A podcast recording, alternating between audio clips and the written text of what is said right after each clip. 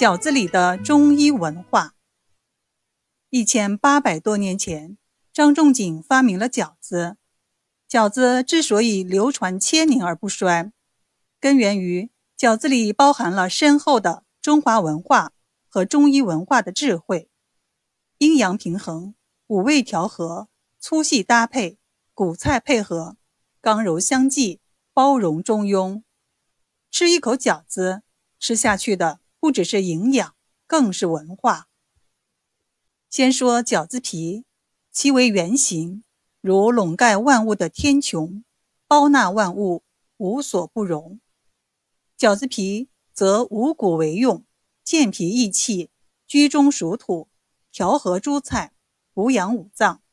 不管是猪肉、牛肉、羊肉，还是萝卜、白菜、葱、姜、蒜，尽在其中。不论豆腐、鱼肉、海带，亦或油盐酱醋，大回小回，孜然肉桂，皆受欢迎。包容是它的特点，因为包容，所以能与时光共存，延续千年；因为包容，所以无足而致远，城市乡村、海内海外都能看到它的身影。再说饺子馅儿，张仲景年代。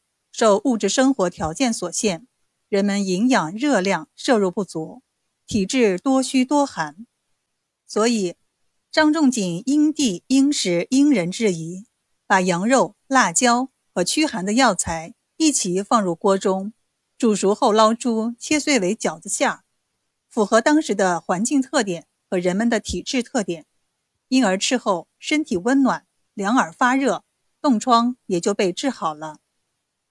当代社会温饱问题已经解决，热量摄入过多，高血压、糖尿病等代谢疾病增多，体质多痰湿、多内热。人们也与时俱进，增加了饺子馅里蔬菜的比例，甚至水果饺子、玉米饺子、果仁饺子也走进了人们的生活。根据国内饺子馅调制方法的不同，也出现了中原饺子。南方饺子、东北饺子等不同的派系，根据不同的烹饪方法，分成水饺、蒸饺、煎饺等不同的类型；根据不同的产地，分成中华饺子、俄罗斯饺子、日本饺子、意大利饺子等。体现的是丰富多彩的文化，更体现了饺子包容万物、刚柔相济的特点。最后说说饺子汤。白水煮饺子，火候不足则皮硬馅生，损害肠胃；火候太过则皮烂馅散，食之无味。所以，把握煮饺子的温度和时间就是一项大智慧。而这一智慧来自于对饺子皮的成分厚薄、存放状况的把握，来自于对饺子馅儿的来源、组成相互作用的通达。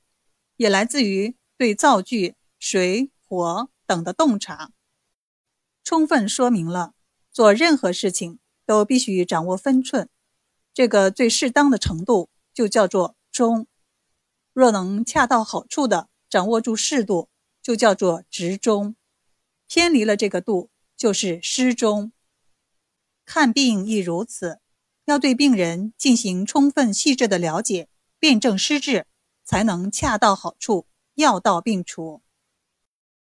张仲景发明的饺子，充分体现了中华文化和中医文化的内涵，润物无声，沁人心脾。